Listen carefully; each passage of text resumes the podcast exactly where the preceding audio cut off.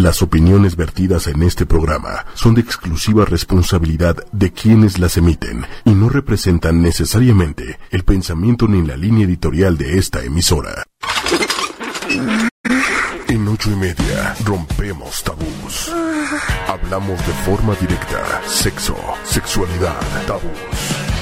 Abre tu mente, descubre tu sexualidad, conócete, conoce a tu pareja, disfruta. Sexología, ocho y media, con Carmen. Hablemos de sexo y abramos la mente. Sexología, ocho y media. El consultorio está abierto.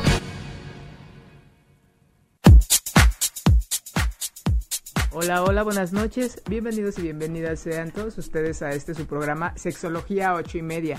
Yo soy Carmen Morales, sexóloga, tu sexóloga. Y esta tarde noche nos acompaña eh, un gran amigo, compañero y hoy invitado. El doctor Armando Lagos, dermatólogo.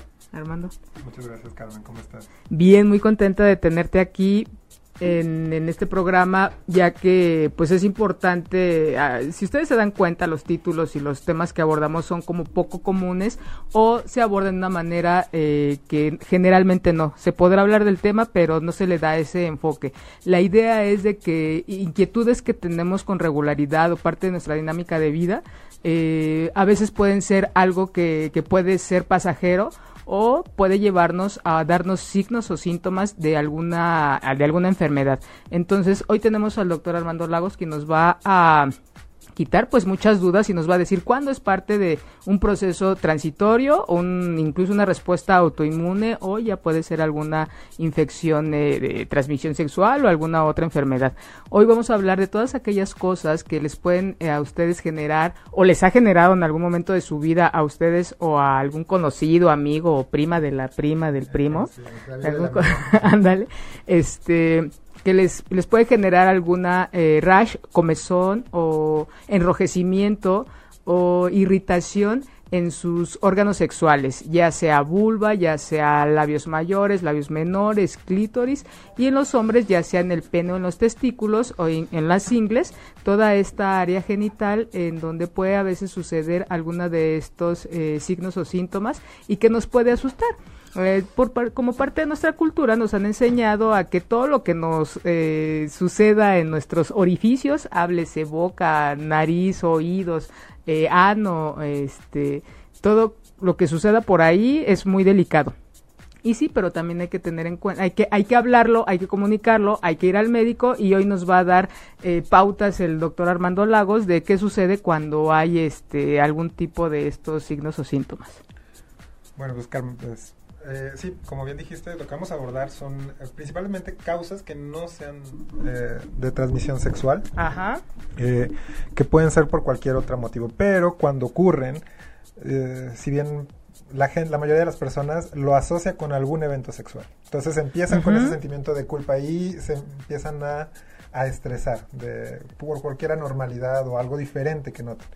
Entonces, empezando por ahí, que no hay que alarmarnos, eh, pero sí hay que acudir con, con, el médico. O sea, esa es la parte más importante. O sea, no dejar como, ay, es, es un granito, es este, eso. Si, si tienen una duda, si es algo que ustedes perciben como diferente, lo primero pues sería dar como una atención. ¿Ok?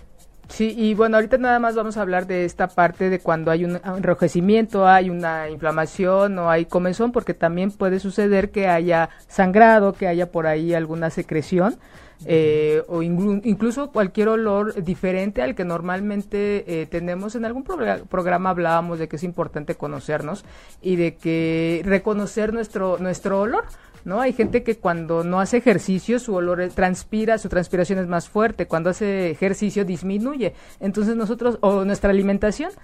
Cuando estamos en un régimen de, de este, estricto, transpiramos diferente, nuestros fluidos huelen diferente a cuando comemos como ahora en diciembre, ¿no? Este, que hay aumento de, de, de grasa y de azúcar y demás. Sí. Entonces también aquí, o cuando estamos, no tenemos alguna pareja sexual, eh, cuando tenemos alguna pareja sexual estable o cuando hay parejas sexuales este, di diferentes, también ahí hay un, el intercambio de fluidos puede cambiar el, el pH de, nuestro, de, nosotros y, y, esto también puede cambiar nuestro olor. Para aquella gente que tiene, que tenemos el olor, este, el olor, el, el olfato muy, muy, este, sensible. muy sensible. Hay gente que no, pero prueben, tóquense, huélanse. Es importante cuando hay alguna manifestación de alguna este, infección, que ya habrá algún programa en el que hablemos de infecciones de transmisión sexual, enfermedades de transmisión sexual, específicamente eh, cómo se manifiestan estas. En este caso solamente van a ser aspectos eh, que no tienen que ver con ninguna infección. Sí, vamos a hablar más de la parte superficial, o sea, de de la única, mejor la única infección que vamos a hablar es de alguna infección por algunos hongos y también otro comportamiento importante de lo que comentaste, que este intercambio a veces cuando ocurre en las relaciones sexuales, o digo, puede ser de, en cualquiera de sus modalidades, puede haber un cambio de la, de la microbiota, o sea, el cambio de bacterias, de algunos hongos, cambios de pH, entonces todo eso puede modificar mucho el, el medio ambiente del, de la zona. Digamos que de la flora o de todos los... Exacto ¿De la qué? ¿Macro qué? De la microbiota. Ah, micro, microbiota. Sí. Ah, ok. Eso no me la sabía. sí, y también, también tiene que ver con la edad, la etapa en la de desarrollo en la que nos encontramos y eh, el nivel hormonal, todo este tipo de estrés, ¿no? También. Sí, por ejemplo, cuando hablamos de la parte eh, hormonal, obviamente hay una mayor producción a nivel de glandular que eso también altera si se van a producir más ácidos grasos, si se van a producir menos, y principalmente porque en estas zonas este, las glándulas son distintas, ¿ok? Son glándulas oríparas modificadas. Ok. ¿Y qué, es una glándula? ¿Cómo la describiríamos? Pues la glándula es como la parte de los poros mm. que va a secretar. O sea, en, todo el cuerpo vemos cuando sudamos que se ve la gotita que se forma encima del poro. En este caso no hay como tal una que se forme una gota, porque la secreción es un poco distinta. Entonces, esta secreción es la que da el olor característico. Más aparte, el hecho de, la, microbiota, que es la que digiere los ácidos grasos, que también hace que cambie el, olor. Ok. Entonces eh, es importante que conozcan esta parte y también cuando hay algo diferente. Entonces hoy nos trae una serie de, invitados poco deseables, como la psoriasis. Sí. ¿no? Sí, bueno, en cuanto a la psoriasis, que es una enfermedad, eh, pues no podemos decir bastante común, pero sí es eh, frecuente. Este, es una enfermedad que se va, a, se va a presentar como, regularmente aparece en cualquier parte del cuerpo, eh, desde piel cabelluda, uñas, este, piel, incluso hasta articulaciones, ¿ok? Y también puede haber una afección a nivel genital. Ok, ¿y cómo se manifiesta? Traíamos imágenes, pero hubo una pequeña falla en, en, cabina que no se pudo resolver. También por eso empezamos más tarde el programa el día de hoy y no va a ser posible. Entonces vamos a hacer lo más descriptivos posibles. Bueno, el doctor. Sí, vamos a encontrar como diversas placas. La psoriasis es, a nivel de piel se ve como diversas placas, eh, em, más o menos circulares, rojas. O sea, placas te refieres a... Como, como circulitos. Ah, ok. Van a verse rojas y se pueden ver con discreta escama encima. Pueden ser más o menos gruesas dependiendo, dependiendo del, grado de la psoriasis. Eh, pueden aparecer por cualquier parte del cuerpo. Principalmente lo vamos a encontrar en zonas donde hay como salientes óseas, codos, rodillas, incluso en línea media de la espalda. Eh, también puede haber algunas formas en, piel cabelluda, otras en uñas que las, las distorsionan, en palmas y plantas que se ve como un engrosamiento de, de estas zonas. Este, y en región genital como una irritación, se ve como un enrojecimiento que no da como tal una, un dolor, pero puede causar comezón y se ve como una zona reseca, que esto es por lo que da la comezón. Vamos a hablar como de las causas que pueden dar comezón puede ser que haya una resequedad en la, en la zona, una inflamación. En la zona estamos hablando de, monte de Venus, de pene, testículos. De toda la zona genitocrural. Genitocrural se refiere a la parte de los genitales, como bien dijiste, desde la parte desde monte de Venus o pubis Ajá. hasta el rafe, que es antes de llegar al, al ano. Al ano. incluyendo también el área de las, eh, de las ingles. Entonces, toda esta zona que es pues por su localización y por todos los cambios son donde cualquier cambio que sea cambio en la sudoración, cambio en pH, este, cambios pues inflamatorios como vamos a ir describiendo. Incluso ropa, ¿no? textura, tipo de ropa. Sí, por ejemplo, productos con alto contenido de elastano, con el sudor, pueden generar reacciones eh, como alérgicas, como una reacción a látex.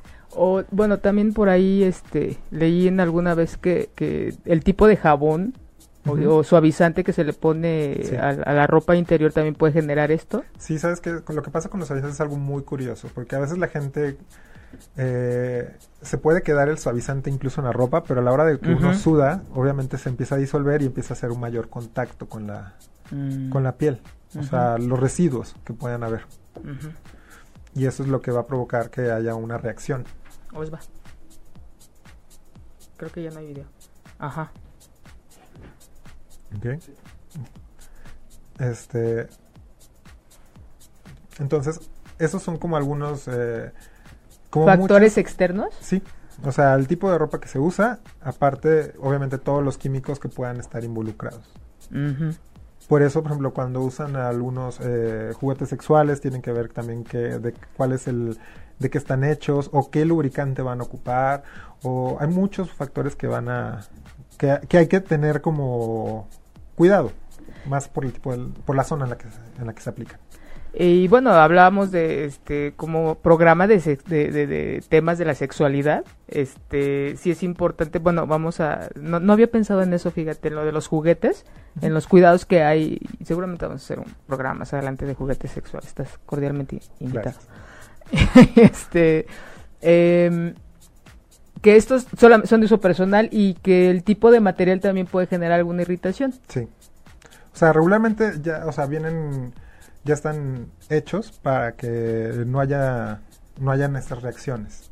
Ajá, pero... Eh, pero hay que estar como, pues bueno, puede haber alguien que sea alérgico a algún material extraño o inclusive a lo mejor y por la manipulación que se les dan, el aseo, este, incluso el lubricante que se ocupe. Hay muchos detalles que, que, hay que cuidar. Sí. Y bueno, estos pueden generar psoriasis. No, Eso es como las causas generales de, generales. De, ah, comezón. este, ya hablando como algunas enfermedades que pueden dar comezón, la psoriasis es una de ellas que te digo, va a presentarse como estas eh, placas circulares eh, rojas ligeramente elevadas y a lo mejor con un poquito de escama. A veces cuando se presentan en área genital, eh, obviamente el paciente puede tener ya una psoriasis en más partes del cuerpo. Ya me pasó con una paciente que, tenía psoriasis en casi todo el cuerpo. Eh, y me, refería mucho del malestar que tenía a nivel, a nivel genital. Sentía muy reseca la, la vulva. Este, y sentía comezón, una comezón que, que era muy molesta. Entonces, eh, ¿Cuál es el Ahí cuando, cuando tenemos algo muy claro, pues obviamente ya damos como un manejo conservador y, en lo que vamos tratando la psoriasis generalizada. Cuando a veces es solamente a nivel genital, que también me ha tocado tener un paciente que solamente tenía nivel en esa zona, en el, en el glande del pene, eh, sí hay que tomar biopsia. O sea, para, para establecer y esclarecer muy bien el diagnóstico. Descartar otras... Claro, otras, otras causas inflamatorias. Entonces, ¿y cuál sería la causa de la psoriasis? La psoriasis hasta la fecha no tenemos como una causa como tal. Hay unos genes que se han descrito, hay algunas formas hereditarias, que no es lo más frecuente, eh, pero bueno, puede ser a cualquier población estamos.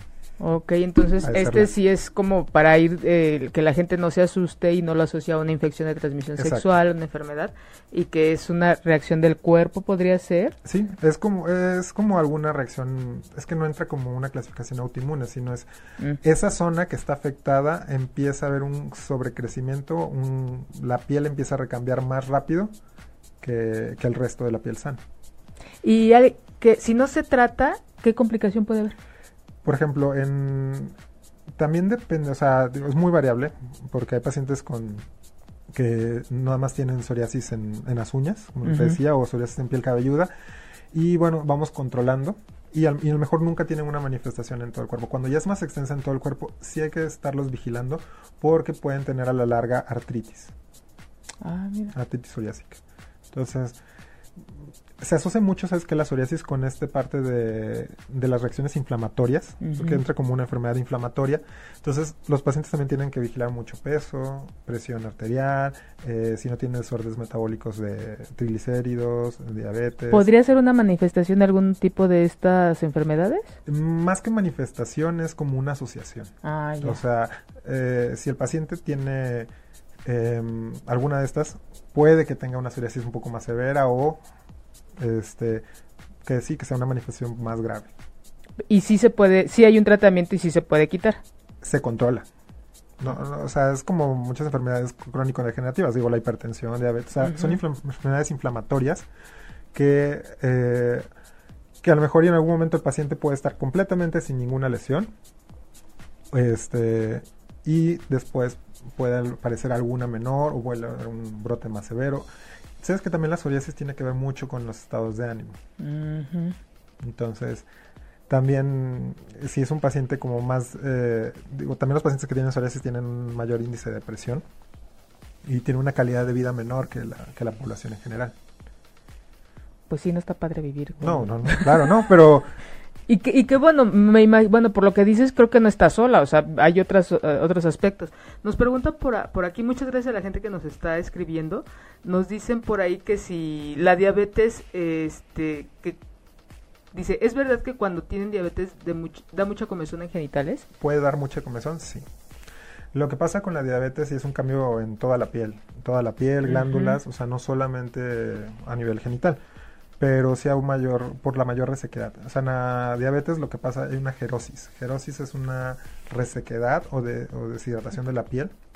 Entonces sí, los pacientes que tienen diabetes, lo primero es controlar la diabetes, porque aunque sigas, es como ponerle agua a un balde que tiene un hoyito abajo. Uh -huh. O sea, nunca, o sea, nunca, nunca se va, va, a cumplir la función de hidratar porque siempre va a haber una parte donde se va a perder, digamos. Claro, y es más que nada por la parte de una diabetes mal controlada. Entonces, primero es controlar la diabetes y al mismo tiempo ir a dar un tratamiento para lubricar, lubricar o humectar la piel.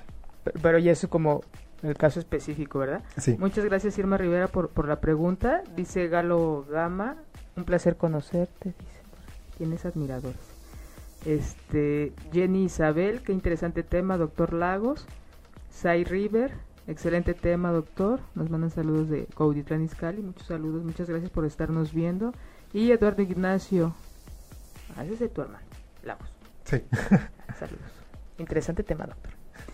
Sí, este, entonces bueno, ya hablamos de, de esta de, de, de, psoriasis. No hay un origen específico, sí hay un tratamiento para controlar sí. y puede que se asocie sí. con otro tipo de enfermedades de inflamatorias. enfermedades inflamatorias. Ok, ¿y qué otra, qué otra cosa tra traes, este, Armando? Eh, vitiligo, uh -huh. que el vitiligo eh, en las fases iniciales puede que haya una eh, que haya una irritación en la piel antes de que se presente. El vitiligo es una dermatosis, una enfermedad de la piel en la cual va a haber una disminución, una disminución, una pérdida eh, total del pigmento, que es en las etapas ya, finales, que es el, final del vitiligo, o sea, donde la zona de la piel que está afectada pierde completamente los melanocitos que van a dar el pigmento a la zona. Uh -huh.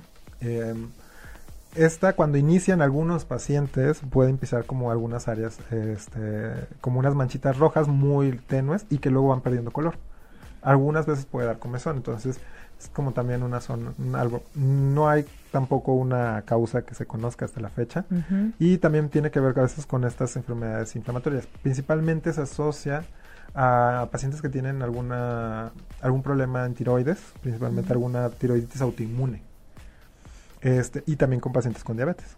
O sea que estamos hablando de como este, esto de la inflamación, y que es algo que me gusta concientizar mucho a los pacientes, es de que la inflamación, o sea, no solamente es el tratamiento de lo que estoy viendo, si es un tratamiento en conjunto, uh -huh. eh, hacer un tratamiento integral del paciente. O sea, mejor yo no lo voy a hacer, pero, pero por lo menos es concientizar al paciente para que vaya y busque dónde resolverlo y que no es y, y esto que, que, que, dices no tan importante no solamente es como irse du, eh, directamente al, al área.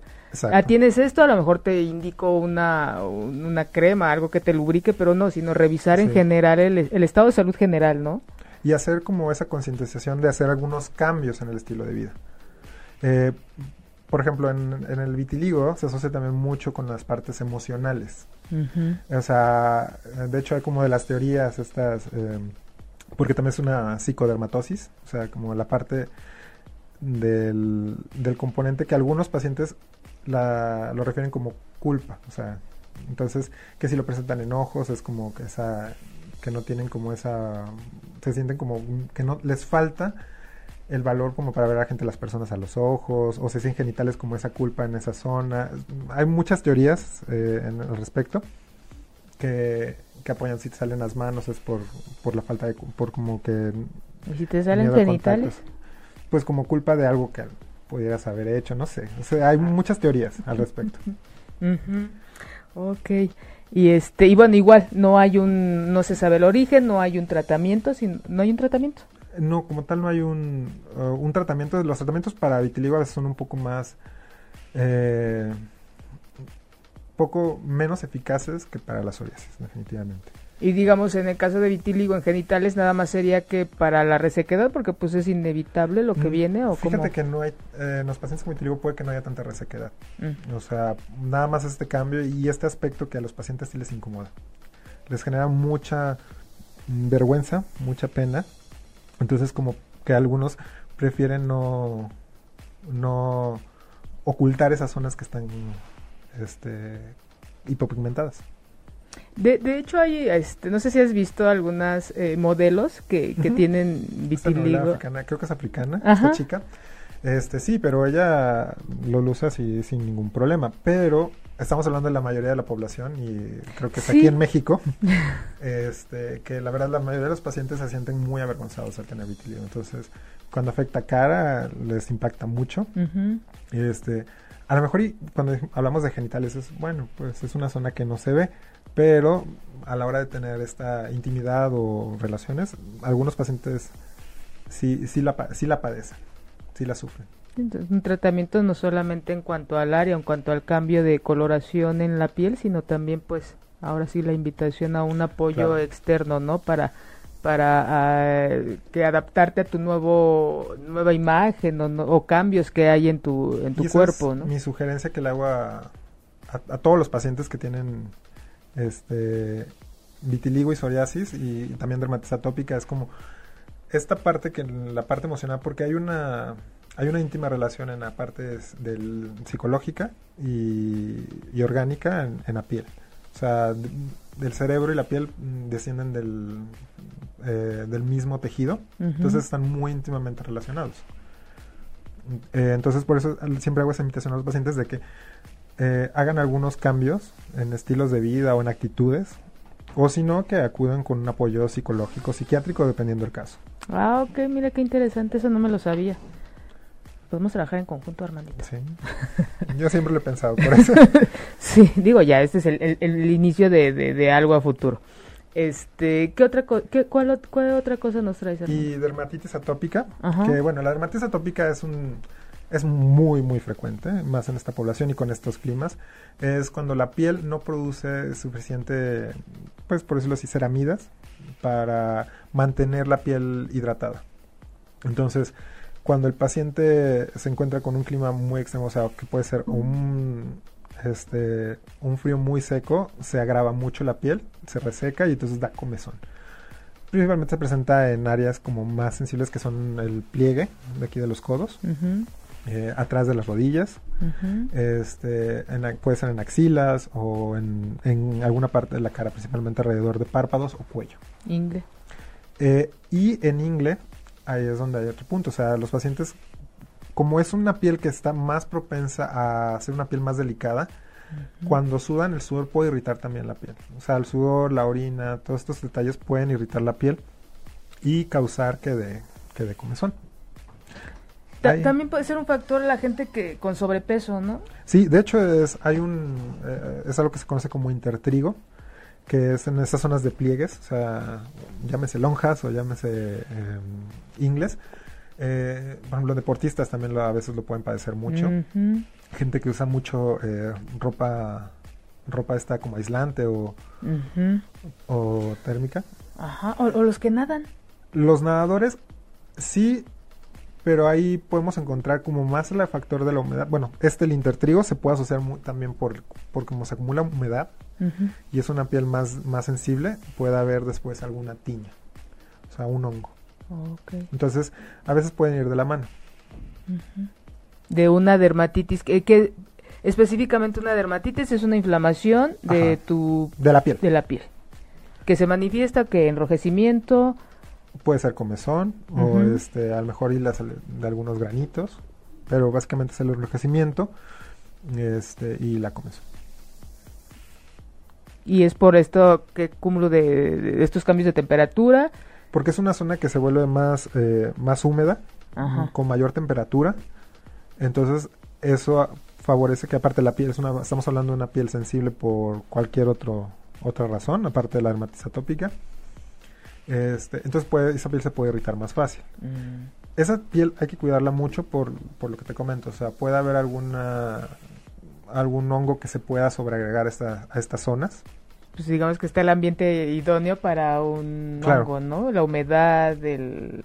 La humedad, este, el calorcito. el calorcito. Este, pues aparte de que obviamente son zonas que tienen unas glándulas que secretan otro más ácidos grasos, entonces comen ahí. Entonces es como le pones el, banquete. El banquete de los... Entonces no se van a querer parar. Pitufos. Y, ya, ¿sabes qué? Otra, otro punto importante porque también con otra paciente, una paciente que es uh, dermatitis atópica muy, muy marcada, pero ella es de clima, está en clima, en clima húmedo, húmedo caliente.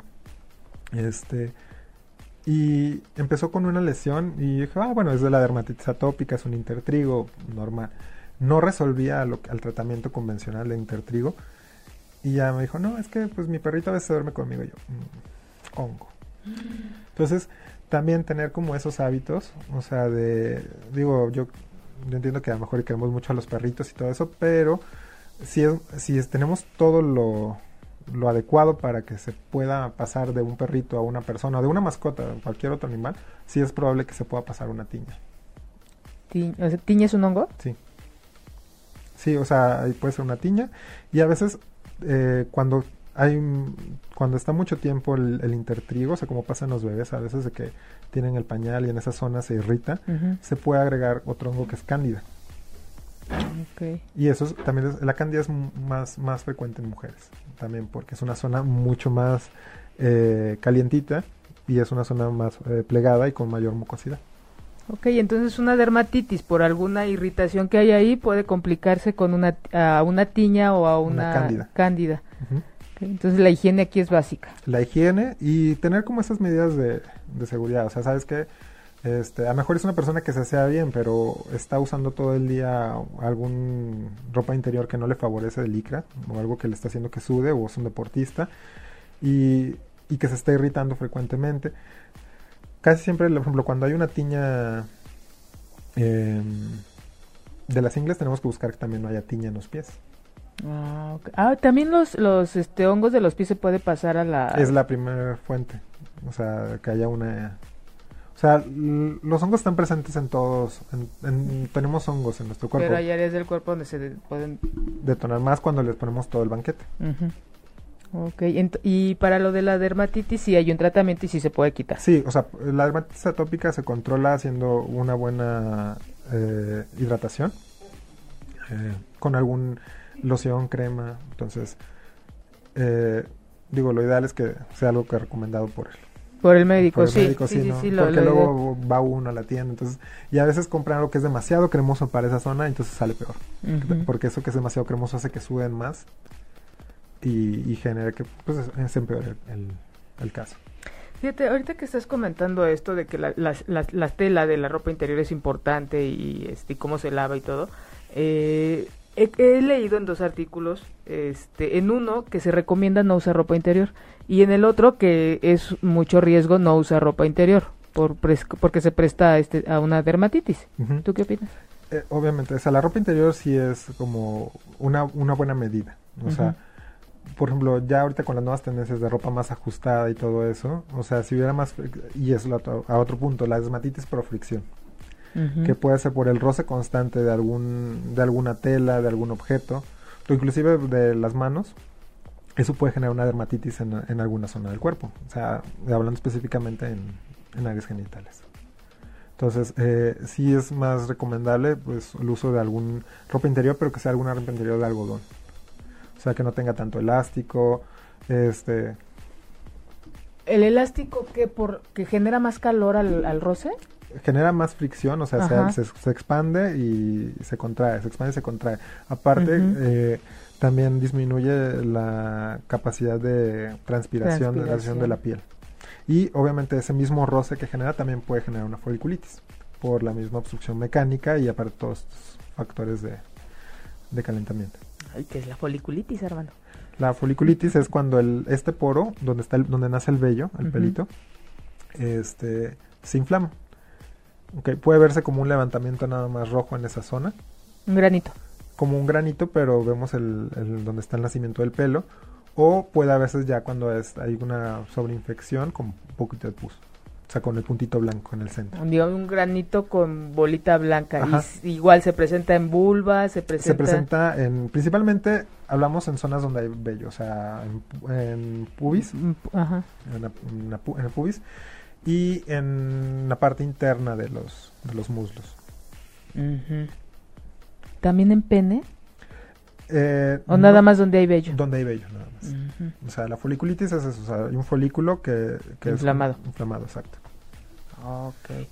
¿Y, y- y el tratamiento para...? Es con un antibiótico que puede ser tópico y depende. Por ejemplo, a veces cuando la foliculitis es muy severa, que es en algunos casos puede darse, si necesitan un antibiótico tomado, si no, puede ser un antibiótico tópico. ¿Y la foliculitis, eh, su origen es por fricción? Hay muchas causas, o sea, puede ser por fricción, puede ser una infección también por algún honguito, este, puede ser una infección por bacterias, que es la, es la más común. Este, y también hay otra causa que se llama pseudofoliculitis, que este es cuando se usa mucha ropa ajustada principalmente, o en algunos racia- tipos de raza, por ejemplo la raza negra, que se entierra mucho el vello. O sea, no hay como tal una infección del folículo, pero el vellito enterrado hace que este que se inflame el, el, el poro.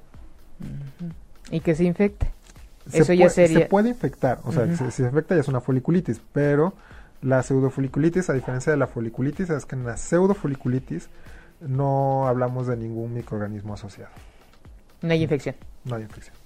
¿Y también hay tratamiento para eso? Quita el, pel- el pelito. Ah, Sí, porque es como, es una inflamación mecánica. O sea, a la hora de que tenemos el, el vellito que van haciendo, si no está el poro bien dilatado o el, ve- el vello tiene algún crecimiento este, erróneo, y eso nos pasa mucho a los hombres cuando nos rasamos la barba. Entonces es una pseudofoliculitis y se obstruye, empieza el pelo a, a lastimar y a irritar la zona. Ok. Ujú. ¿Qué se...? Y eso qué- en, en las mujeres pasa, pero cuando se depilan. En las- en y, es, y eso sí también es común cuando se depilan eh, eh, con rastrillo, Ujú. o en la zona de, de la pelvis. Ok. Y este... Y, y bueno, entonces tú recomiendas que si se use ropa interior de este de, de, de algodón, que sea una ropa que sea como más fresca, que, que permita movilidad. Y para dormir, porque también hay, hay este algunos estudios que dicen que, que para dormir incluso es, es- se recomienda que sin pijamita, sí. Sí, de hecho, eso tiene que ver, pero con la parte de eh, temperatura corporal. Una temperatura corporal más bien nos permite descansar más y tener mejor reposo que una temperaturas más elevadas. Entonces tú también recomiendas dormir ligeritos. Pues hay, es que depende mucho del gusto. O sea, hay gente que duerme más cómoda entre una pijama muy suavecita de Ah, seda ya. o al menos prefieren pijama franela. O hablando específicamente aquí de la Ciudad de México, pues no creo que sea tan recomendable irse a dormir con este ahorita. frío. Exacto. Menos ahorita. Exacto. Ni solos tampoco, eh. ok, entonces, este, todo esto, estamos viendo que hay factores externos que, que nos pueden llevar a, a, este, a diferencia de la, de la psoriasis o el vitiligo, estas dermatitis Ujú. sí tienen algunos factores eh, externos como la ropa que, o la fricción que nos pueden generar eh, estas reacciones. Sí, o sea, son como estos hábitos que, que pueden que pueden estar causando eh, pues estas dermatitis. O sea, más que nada son como cambios en, en el uso de ropa interior, en la higiene, este, que pueden hacer que sean como pues, ah, la mejor y se presenta de vez en cuando y no tan no tan grave como se presentaba antes. Pero ¿qué es este, lo indicado, digamos, al, encontrar también cualquier cualquier este cambio en nuestra estructura, en nuestro en nuestra coloración, eh, pues es, es ir, ¿no? Al, al médico, porque si hay hay una sutil línea entre que sean una dermatitis y que ya después se complica y con un hongo. A veces, por ejemplo, puede pasar cuando, en caso hablando de la foliculitis, que se puede confundir, o la foliculitis se puede, eh, se puede confundir con molusco contagioso. Entonces, porque también se ve como un levantamiento rojito. Obviamente, para el ojo clínico ya vemos la diferencia más clara, pero los pacientes pueden como que, ah, o sea, no, no, no percatar la diferencia. Y el molusco contagioso, como su nombre lo indica, es muy contagioso, entonces se puede, se puede ya con el nombre de molusco ya así como... Sí, suena como pues algo que, te vas, algo que te vas a comer del mar. algo desagradable. Imagínate, y contagioso. Entonces, sí es altamente eh, diseminable. Entonces sí hay que, digo, por las dudas sí hay que tener como ese cuidado. Hay, hay una, una, este, otra que enfermedad que traes ahí que se llama líquen plano. Estuve viendo unas imágenes y de verdad son es altamente desagradable. Qué pena que no se haya podido, no le haya podido transmitir las, este, las imágenes el día de hoy para que vieran ustedes, este, eh, ya cuando uno ve y compara, ¿no? A lo mejor lo que tú tienes y lo que estás viendo, dices tú, ay, algún, en algún momento tuve y me asusté, o en algún momento si tengo, bueno, ya sé lo que es, pero este, ¿nos puedes hablar del líquen plano, Armando? El líquen plano tiene eh, varias formas, y es eh, hablamos del líquen plano como tal y hay una forma pigmentada que esa puede aparecer como una placa manchada irregular, o sea, o como puntitos este eh, más de algún otro color. Digamos que como es una mancha gruesa. No, o sea, puede ser una, es variable, o sea, puede ser hasta como un, así como un salpicón de pintura, este, y puede ser de color. Ese es el líquen plano, el más, la forma más frecuente. Y no es tan frecuente en área genital. La que es más frecuente de, las otras formas de líquen plano es una que se llama líquen, este, líquen escleroso y atrófico. Esta es una que es una que se ve como una placa una mancha un poco más grande, pero a diferencia del vitiligo, también porque hay pérdida del color, es una placa dura. ¿Como eh, resequedad? No, como puede haber resequedad en las formas iniciales porque también em, empieza como una inflamación. Entonces ya quedando claro que todo lo que se inflama puede dar enrojecimiento y puede dar resequedad y escamitas.